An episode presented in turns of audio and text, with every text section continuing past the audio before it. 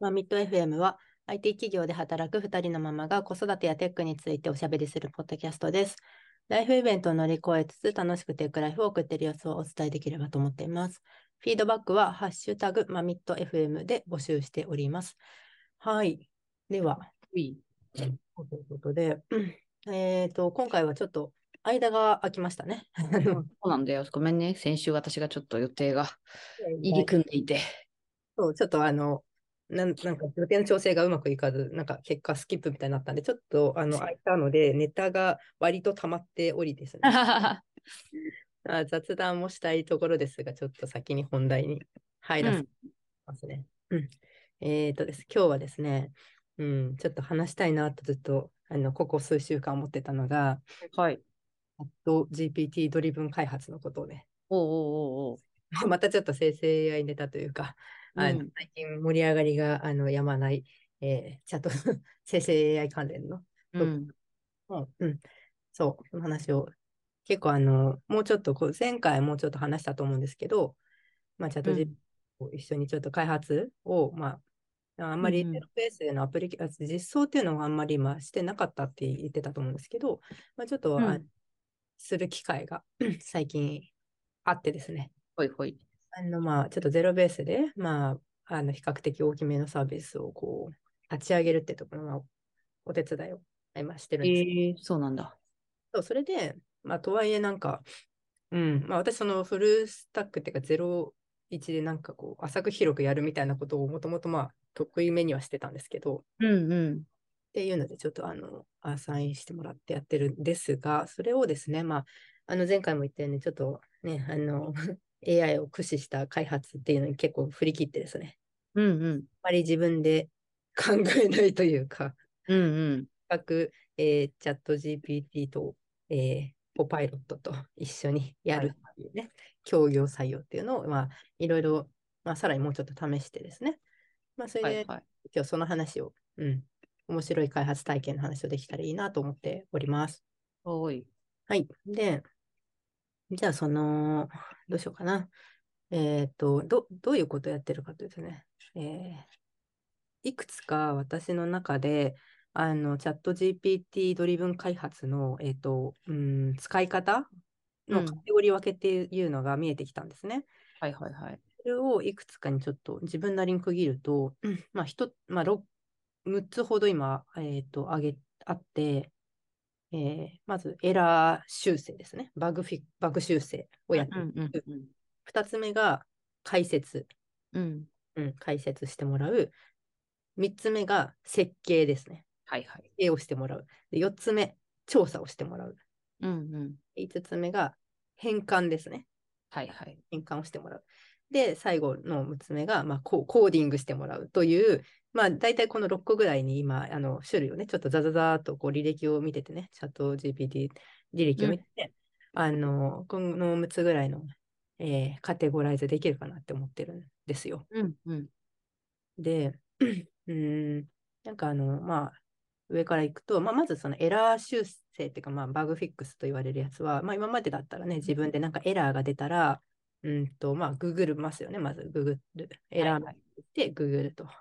で、それっぽいものがだんだん出てきて、あの、あヒットして、で、まあ、最初これな、何、どこでこけてるのかもわかんないみたいなやつは、とりあえず、まあ、エラーメッセージでググる。うんうん。でそれでちょっと調べると、だんだん、あこれとこれの組み合わせがそうっぽいかも、みたいな感じで、だんだんそのなんかキーワードをね、あの一緒に入れるキーワードが増えていくって感じですね。うんうん思考と、あの、フローとしては、まず、まあ、だんだんだんだんだんなんで、スコープが狭めていって、最後当たるって感じなんですよね。はいはいはい。エラーメッセージ、あここの部分の、このファイルの、まあ、 React ので、の中の、まあね、あと Next.js のこの部分なんだ、みたいな感じでどんどんこう狭めていって、最後あったの、いろいろ試して当たるみたいな、あの、今までのうんうんぐらいであれば、まあ、そういう bug fix 方法を知ったわけですね。はいはいそ。れがですね、まあ、あの、コードと、自分の書いたコードと、えーそれに対するエラーメッセージを、まあ、チャット GPT に貼り付けるわけですね。はいはい。前もいあの前回話したと思うんですけど、まあ、あの前提として業務用、業務利用可能なあのチャット GPT のボットを使ってるんですよ。うんうんうん。これは、あの、なんていうのかな。えース、 Slack integration はいはい。使ってます。うん。あのーそう、その Slack でできるっていうのが実はめちゃくちゃ良くて、これもちょっと後でまたうん話しようと思ってるんですけど、違う業務で使ってる。うん。そうまあちょっと、まあ業務で、あの、ちょ Slack のボットとして組み込まれた、まあモデルとしては4、GPT-4 の、あの、 ChatGPT っていうのをまず使っているんですけれども、あのーなんで、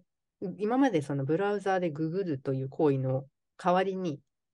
まあ、 Slack で、あの、まあ、プロンプトを入れるという、まあ、なんていうのかな、やり方に変わってきてるんですね、今のところ。うん。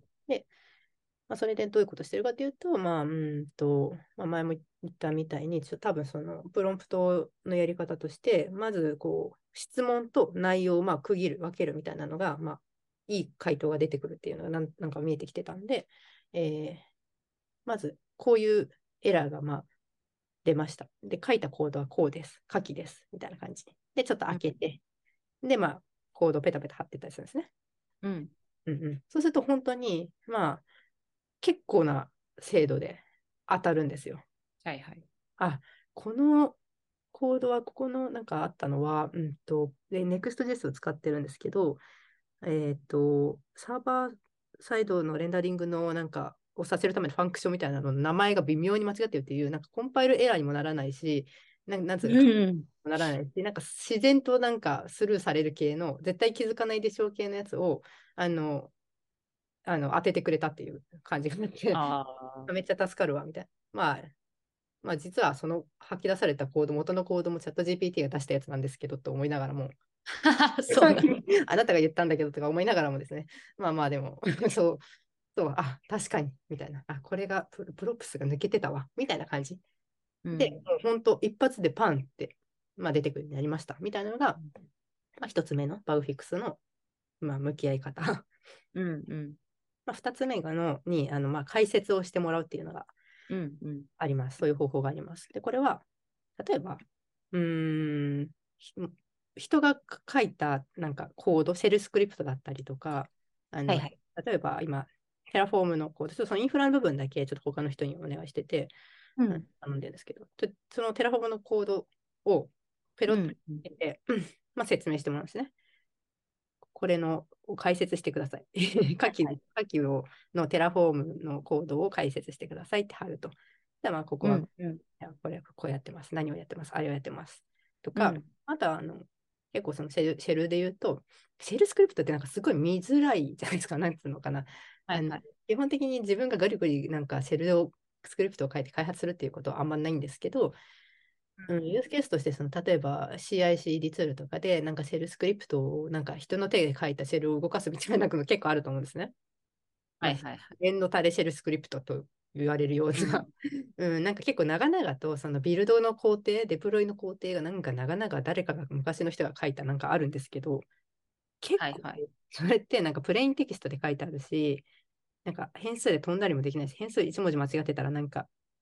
どこが、なんかデバッグもめっちゃしづらいしみたいな。すごい、なんか一個一個見ていくのかなり億劫な感じなんですよ。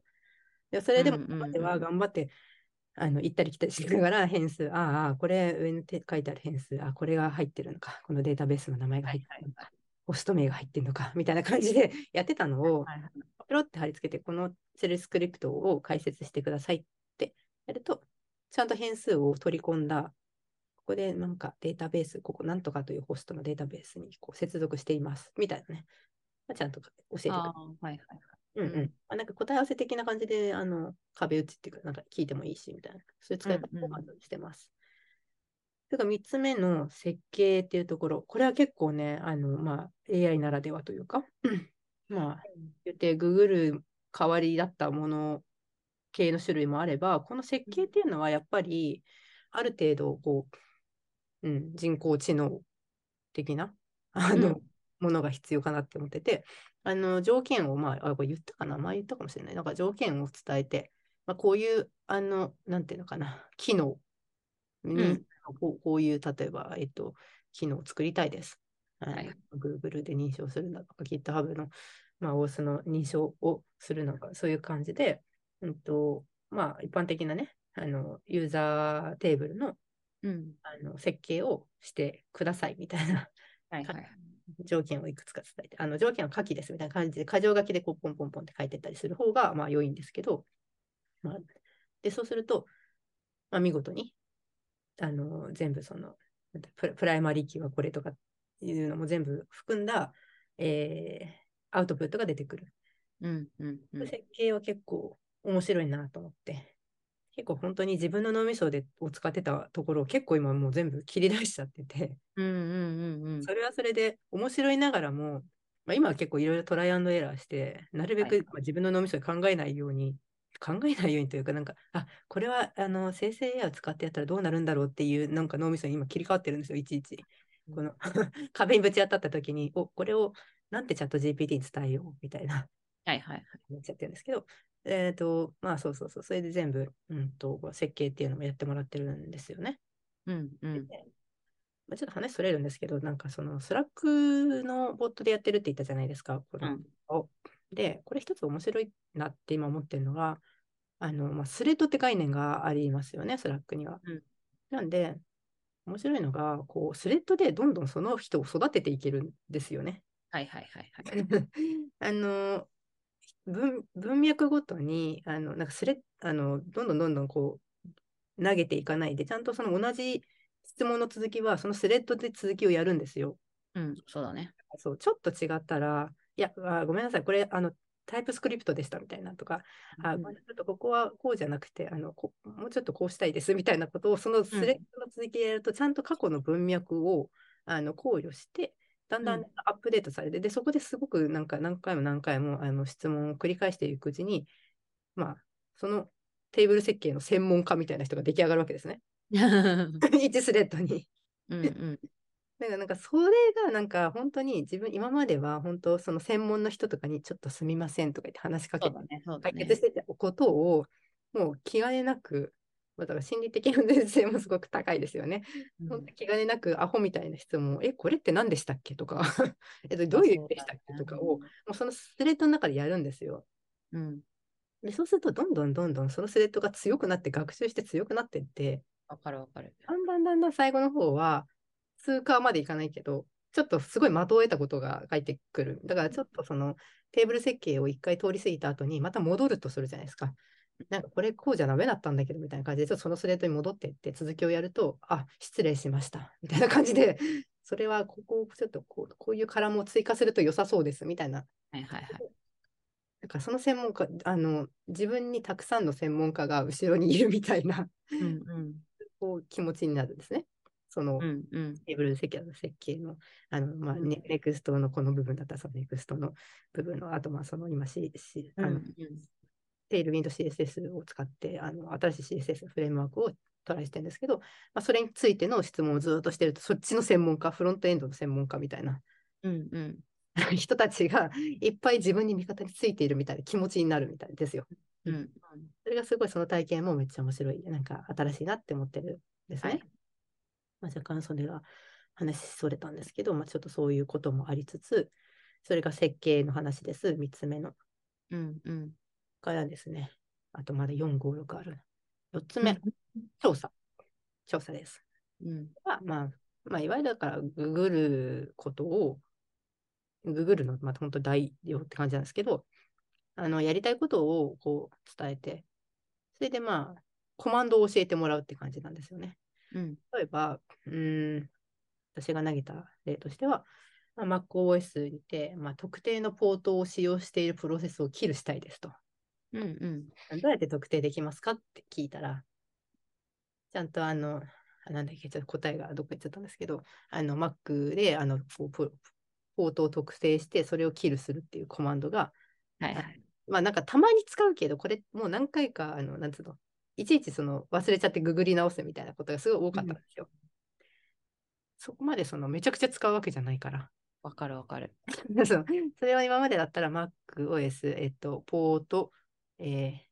なんか切るとか、なんかそんな感じで、多分どんどんどんどん狭めてこうね、えーググってたものを、こうやってその、うん、なんていうか自然言語でプロンプトを入れて、うん。はい出てきますね。うん。うんうん、プロセッサーで、あ、そう確かこれか、このコマンドだったわって思い出す。だから、まあ、あのプロンプトを強化すれば、一発で答えにたどり着けますね。あの Google よりも。っていう、まあ。まあ、普通の調査っていうやり方が4つ目。あとうんあとね、これもね、便利な、な、もう言うてるみたいな使い方ですけど、5番目の変換っていうのは、まあ、何を変換するかっていうと、あの、今やってたのが、えー、テールウィンド CSS っていう、あの、フレームワーク、CSS のこうスタイリングのフレームワークをちょっと初めて使ってみてるんはいです。はいはい。で、それってなんかその、結構長長めの、なんか CSS の定定義って、なんかマージントップ、コロン、なんか10、うんなんか PX みたいな感じじゃないですか。やるやるやる。それが、なんかすごくその短い M、なんだろう、MG、ちょっと今パッと出てこないですけど、MG10 とか、なんかそういう感じでどんどんどんすごい短いので、あの、リアクトのクラスに、そうそうそう、もう、なんつうのかな、CSS in JS っていうの？あの、結構大変だもんね、あれもね。うんそうそうそうそう。普通にね。なんかその短い、まあ、ちょっと私、すごい専門じゃないんで、ちょっとあんまり細かいことわかんないんですけど、この React の class name にですね、もうそうやってどんどんどんどんその属性を、スタイリングをポンポンポンって短い名前、そのテールウィンド CSS が用意したクラス名をポンポンポン入れてくるんですよ。なんかバックグラウンドから BG、なんかハイフンなんとか。ああ、短くなってるね。全部書かなきゃいけないもんね、CSS そうそうだそうと。そうそう入れるんですけど、それが、あの、いちいちね、あの調べないと、この対応表が私分かんないかったんですよ。いやー、わかる。毎回そういうフレームワーク出てくるたびに、なんかそういうの起こるよね。そうこれそうそう。いや、そう なんだわ、みたいな。この対応って紐付けるのすごい大変だな、いちいちって思ってたんですけど、慣れる、慣れるまでがね。そうそうそう。まあ、いちいちそのページ、ドキュメントがあるから、テールウィンド CSS のね。それでなんかマージンとか、バックグラウンドカラーとか、まあ、なんとかなんとかっていうページをいちいちくるくるくるあの回りながら 見てたんですけど、最初は。うんそういえばと思って、こう、下記のせあの要 CSS をテールウィンドウに変換してくださいって言って投げて、なんかずら、あの例えば Figma とかで CSS が吐き出されるじゃないですか。うんうんうん。で、その CSS をペロンと貼って、結構もう10行ぐらいあるね。マージントップなんとかなんとかなんとか。はいはい。これを 貼ったら、あの、もう全部ね、テールウィンドウのそのクラスメイトして、うわって出てきて、もう感動すしました。ありがとうみたいな、もうなんという開発効率のこう爆上がりですよ、これは。ねえ、ゆなんかやっぱ、そう、なんか聞けない問題とかさ、あるじゃん。なんかそう先輩に聞きづらいとかさ、ある専門家に聞きづらい問題とか、うんそう、なんか新しいことを学ぶときに、なんかすごいやっぱ、そのハードル、心理的ハードルがめちゃくちゃ下がるのはすごいいいって、聞くね。周りから。マジでもう。の気がねなく、アホみたいな質問を。いやー、だから教育、だから本当そうだよね。なんか昔のなんかそれこそさ、日本のちょっと古いなんか、なんか指定制度っぽい感じあるじゃん。こうなんか、うん、なんか背背中を見て学べみたいなさ、うんうん。う んそういうのまずなくてよくなるの、ありがたいよね。マジありがたい。うん、なんか、きっと多分そういうの全然やんなくても、ある程度まあ、じゃあ聞きゃいっかみたいな、聞くことに対するハードルめちゃくちゃいや、マジね、本当それで、下がるよね。なんかこれ多分教育もなんかかなり、なんつうの、このプログラミングの教育もかなり変わると思うんですけど、その、うん。これあのー、私みたいな、例えば、まあ、広く浅くタイプの人 あの、それがコンプレックスでもあり、強みでもあるんですけれども、うんあの、まあ、広い、ある程度、まあ、上から下までは分かるっていうのはいいんですけど、やっぱなんか一個一個にになんか深い専門知識があるかって言われると、そう結構コンプレックスだっただったんですけど、うんうんさっき言ったみたいに、スレッドに、あの、ごとに専門家が育つわけじゃないですか。うんうんうん。そこでね、結構その深い話を聞けるわけですよ。私が、はいっはいはい。てちょっと思って、え、これこうじゃない？とかって思ったことを結構気兼ねなくバンバンバンバン聞けるから、すっごい、あ自分にとっても知見がたまるわけなんですよ。はいはい。あまあ、もちろんそのなんかね、信憑性みたいなところがあるし、あとその情報の鮮度みたいなのがあって、やっぱり配信、もちろんね、あの今結構こんな風に言ってるけど、全くググってないわけじゃなくて、まあ、情報を鮮度的に、やっぱりそのちょっと前の時点の、まあこれも前も話したと思うんですけど、そうだね。最新の情報が入ってるわけじゃないんで、まあ、あの、ちょっとね、懐疑的になりながらっていうのは今のところありますけど、まあ、これもなんかもしかしたらね、ほぼリアルタイム性が入るのも、まあそ、ね、時間そんな遠くないだろうね。もうだって、やっぱ GPG4 と3.5じゃ全然それもね、学習データが違うっていうのがわあるわけだからさ。一瞬じゃない？でも GT GPT の3.5から4って一瞬だったよね。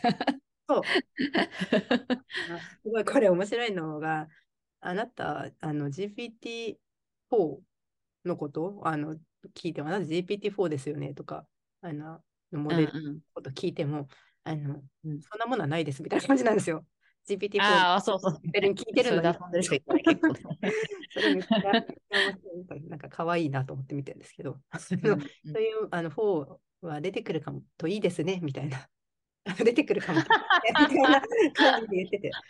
面白いなと思って、ちょっとクスってなるあのやつなんですけど。とかね、なんか、そうそうそういうことはありつつ、だからまあ、もちろん最その鮮度が重要な情報に関しては、やっぱググりに行きますね。うん。まあ、ただ、今言ったみたいに機械的な変換だったりとか、昔からあるそのコマンドを特定するだとか、まあ、設計とかですね、さっき3番目のデータベース設計とか、まあ、そこら辺は別になんつうか、十分、十分です。で、まあ、あとはその6番目、最後ですけど、コーディングをしてもらうですね。まあ、これはいはいなんか多分そのコパイロットにやってもらうのがまあ本筋かもしれないですけど、まあ、はいはいうーん、なんか前も言ったかもしれないですけど、まだなんか十分に、多分これね、ほんと使いこなすのにまたちょっと別のスキルがいるなと思ってるんですけど、コパイロット。うんうんまあ、これもね、ちょっと後で話すけど、いろいろ試してて、あの、まあ、やっぱそのコーディングに関しては、やっぱり、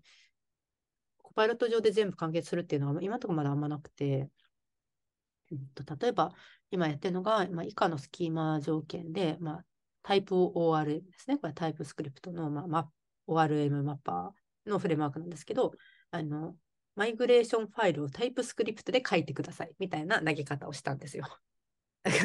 ここういうのは、やっぱりその、なんつうの、多数の前提条件っていうのが、うんうんうんで文脈あった上でのコーディング、うんうんコード、吐き出しみたいなのは、やっぱり GPT でやってますね。チャット GPT でやって、ああ、なるほど。そう、ある程度それ、そこで なんかずらんって出てきて、あの、コードがね。で、それをまあ、ペタってぎあの VS コードに貼って、うんまあそこからまあね、あの、IDE なんで、えーなんかこう、こう、型エラー出てるとか、なんか、コンパイル飛んだそうでとか、なんかそういうの出てきますけど、まあ、そうい。う感じで、なんか、まずはチャット GPT にコーコーディングもですね、聞いて、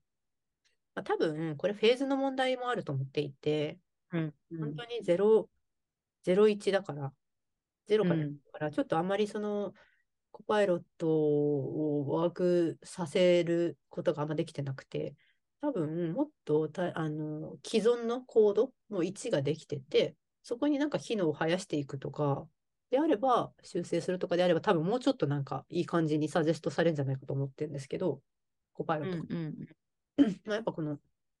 本当の、本当の最初、なんかグ、うんグラフ QL の例えば記記法で書くみたいなのも、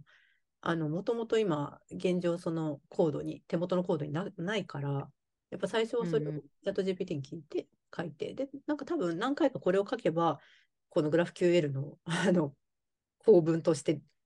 出てきたりするんじゃないかなというふうには思ってるんで。すけどはいはい。まあちょっとコパイルとまた日が浅いんで、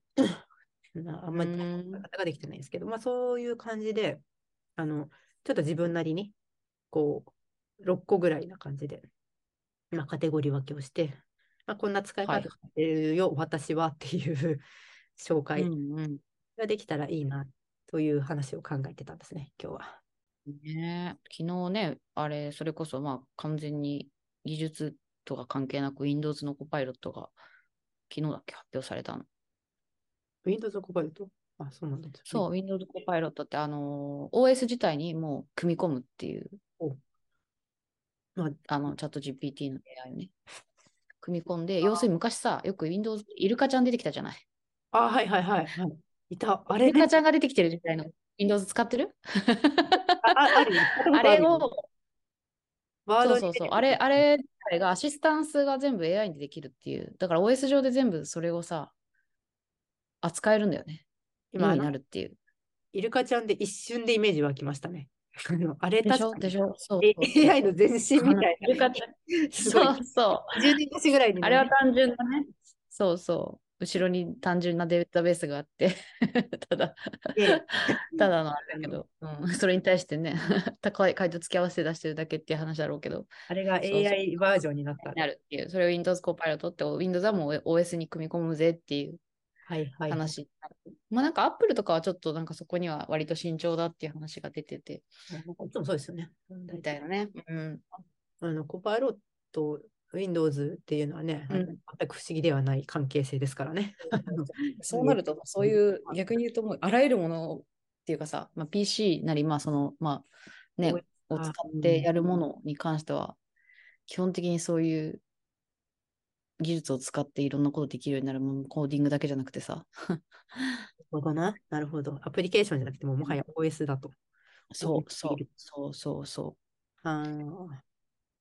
まあう。いや、そうなるとね、自分のその PC の環境、ローカルの環境とかもさ、ある程度、は、なんつうの、加味してもらえるようになるわけでしょ？うん ただなんか開発環境を作るのとかもさ、結構いろいろなんか便利なんだろうなとか。あ、それマジいろいろ考ね。ね。個人のやっぱりそのアプリケーションで限界なのは、個人のそのディレなんかな手元のディレクトリ構造、ローカルの。だねよってすごいハマるじゃないですか。うんうん。あググったやつはそうじゃないみたいな。私の手元ではこうではないんだみたいな。よくあうんるから、それを組ん組んでくれれば、だいぶ開発効率っていうか。そうなのよ。で、私すごい思ったのは、それこそさ、まあちょっとなんか話それるかもしれないけど、息子のさ、まあ PC で使ってるって Windows だから、うんまあそういうふうにアップデートできれば、それこそさ、じゃあ自分でモッド入れたいとかもさ、アシスタンスに聞けばいいじゃんみたいな。コパイロットに聞けばいいじゃんみたいな。そうです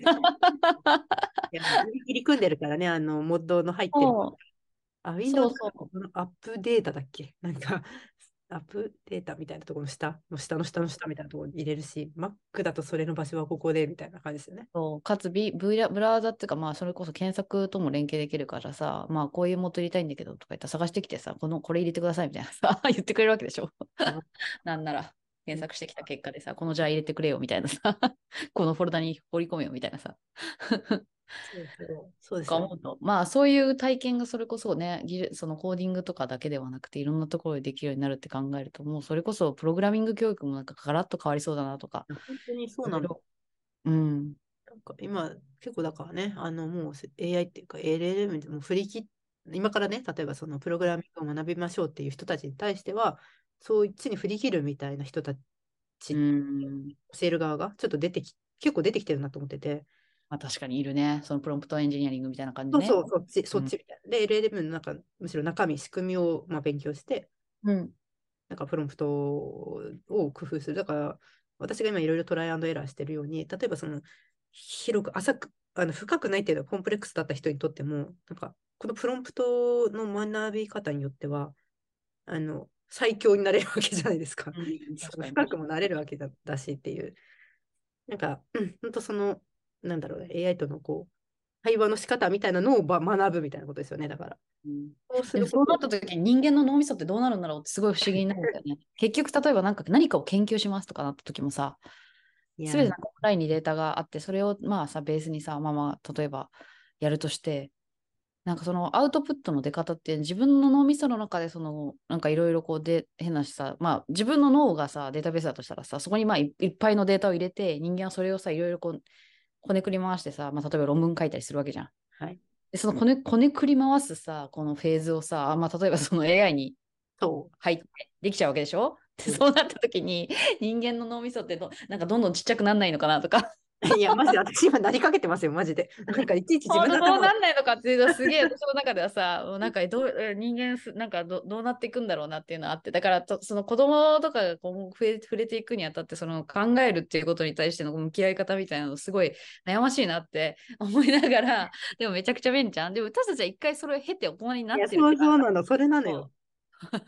あいや、わかる。だから、さっき言った LLM に振り切って今からエンジニアを学ぶみたいな人って、本当にそれが正解なのかは、私とかはやっぱその、頑張って自分で頑張るみたいなフェーズを経てるわけじゃないですか。そうだよね。そんなこと安易に言えるけど、なんか、そのフェーズを全く経ないでっていうのは、やっぱだいぶどうなんですかね。いや、わかんない。でもまあ、そう、もう世の中がそれベースになっちゃえば、もうそれで、それに追いついていくしかないよねあそうそう、逆にね、そっちに追いついていく。そう、だからなんか個の問題というよりかは、なんか人類的にどうなっていくんだろうなみたいな 気持ちがある。なんか謎の進化をね、していくんじゃないの？みたいな。なんか。そうそうそうそう。そうわかる。なんかちょっとそういうこと考え出すとなんか哲学的な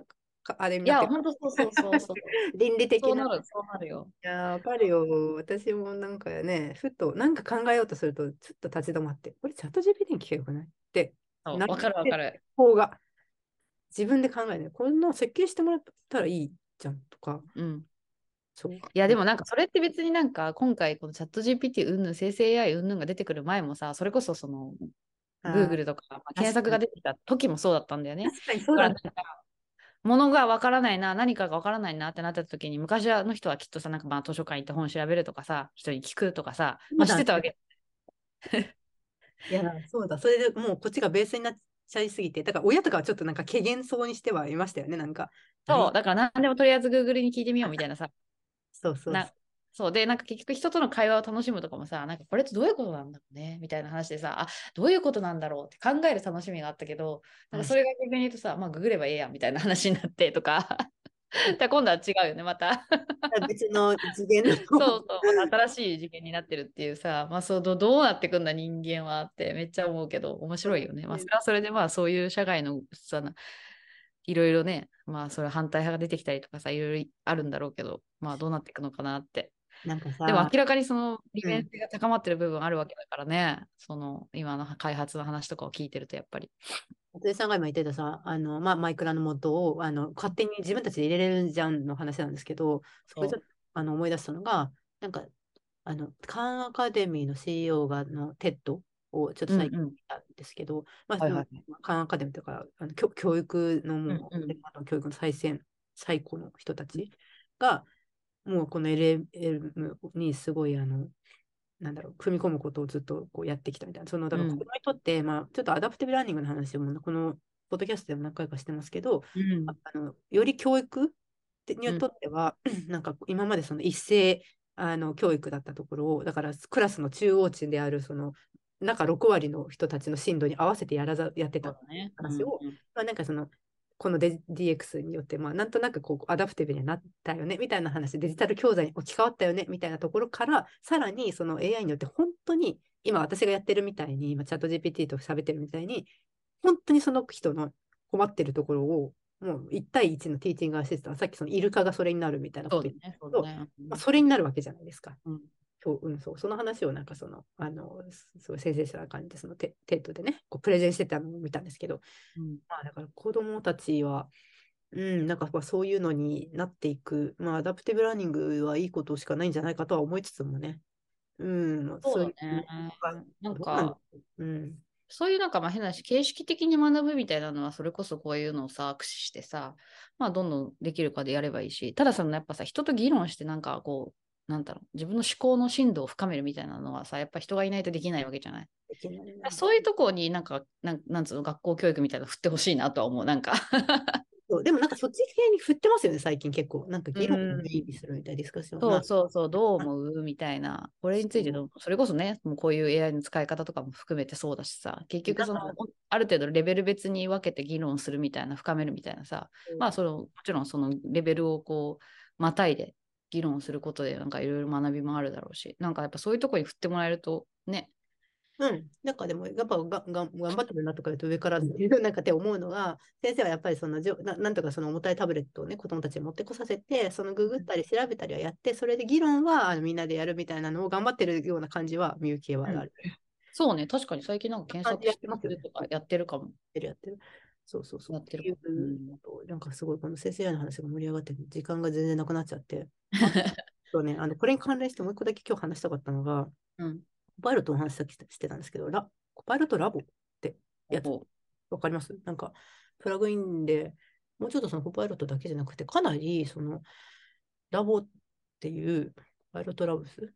このプラグイン対 GitHub Copilot Labs っていうのがあって、なんかそれをまた別途別のプラグインとして入れるんですよ。で、はいはい。まあ、もちろんこれもまだ使いこなせてないんですけど、なんか結構これがすすごい興味深くて、多分まだまだ本当ラボっていうぐらいだから、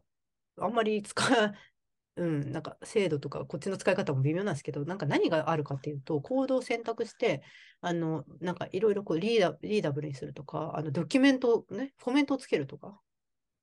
ドキュメントめっちゃいいかも、それ。そう、なんかうんうんうんコードに対してドキュメントを、コメント振ってくれるんですよ。めっちゃいいね、それがね。そう。あと、まあ、アドタイプスって言って、あの、じゃあ、型をつけてくれる。これも、これは多分最強に便利だと思ってるんですけど、うんうんうんうんまだちゃんとうまくいってはないけど、これワークしたらすごい強い、かあのタイプスクリプトでは型つけるのが結構大変だから、はい。はいめっちゃ。あとはなんかフィックスバグとか言って、バグフィックス、デバッグ、なんかデバッグコードを入れる、自動的に入れるとか、なんかいろいろある、なんか10個ぐらい機能があって、なんか、ええ、それはラブスっていうことはまだベータみたいなことなの？そうだと思う。そうだと思うあ。あ、はいはいなんはい。かチャンクとか言って、あの、こう、なんつうの、ファンクションをこう細かく切るとか、なんかうんドキュメントとか、いろいろ、本当いろいろあって、それもね、あの、使いながらやるとめ、多分めちゃくちゃ、またこれはよく良いんでしょうが、あんまりあの喋れることがないんだけど、これは。あの、うん。中で誰を使ってるかっていうと、X、結構のね、エクスプレインっていう機能が意外と良くて、うん。あつまりコードの説明なんですけど、あの、これ別にそのチャット GPT でも同じことができて、あの、あさっき言ったみたいに解説って言ったと思うんですけど、うんうん貼り付けてチャット GPT にこの意味を教えてくださいっていうのを、一応その Explain っていうこのラボ上の機能を使うとうん、えーなんか自然言語というかテキストとして、文章として、この、あの、Ask Copilot っていうボタンがあって、それを押すと、まあ、こここのコードはこういうことをやっていますっていうののがテキストでわーって出てくるんですよ。ええ、めちゃくちゃすごいね。ちなんとかに。で、それが意外とナチュラルそうに見えていいなっていうのは何かっていうと、変数名とかをちゃんと取り込んで、こういう変数、これが1で来たらな、なんとかを返しますとか いう感じで、ちゃんとその組み込まれてるんですよ、こっちのプラン。ええ、それはあれなんだ。じゃあ、GitHub 上にはい書いてあるコードを全体的に舐めてもらっ舐めてくれてて、うんそれベースでちゃんと見てくれてるってことなんだ。うーん、なのかな？なのえかな、そのファンクションの中だけを見てるのか、ちょっとその、えーその Explain。ただ、これ、一個、あのこれも時間の問題ですけど、英語しか今、多分ないから、まあ、まあそうだよっていうね。ぐらい。なんかそれで、まあ、チャット GPT は日本語でもできるっていうぐらいかな。っていうこのラボの紹介を軽くしたところで多分もう終わってしまうんですけど、まあ、そんな感じで、うんうあの、あの、すごい面白いこうチャット GPT 開発の話をね、うん。した。このやっぱね、一元化されるっていうのは私のなんか中でもすごいこう気持ちよくて、この 好きだよね。一元化人間なんで、そう私はあれなんだよね。そこは若干なんか、じ若干分散したいっていうタイプなんだよ。分散派。そうそう私。はこれがチャット GPT にのに収まってるっていう、ぼ同じボットに収まってるっていうのが、見る場所がそこだけでいいっていうのがすごい嬉しいんですよね。なんかはいはい Google の場合だとタブいっぱい開いててさ、なんか、Google が黒わかる。わかる。ああれ、あのボ探して、タブ探すじゃないですか？あれ、めちやだな。嫌だね。それはね、確ヒかに。ストリーから探すとかさ、うんなんかそそれがないのがいいなっていう感じでございます。はい。うん。まあ、いろいろなね、活用の仕方が今後も出てきそうって感じだね。ですね。はい。うん。喋り倒して終わりました。はい。では、あのはい、また次回ということで。はい。お疲れ様はい、おです。And now, a short commercial break. エンジニアの採用にお困りではないですか？候補者とのマッチ率を高めたい、辞退率を下げたいという課題がある場合、ポッドキャストの活用がおすすめです。音声だからこそ伝えられる深い情報で、候補者の興味・関心を高めることができます。ピトプでは企業の採用広報に役立つポッドキャスト作りをサポートしています。気になる方はカタカナでピーとパと検索し、X またはホームページのお問い合わせよりご連絡ください。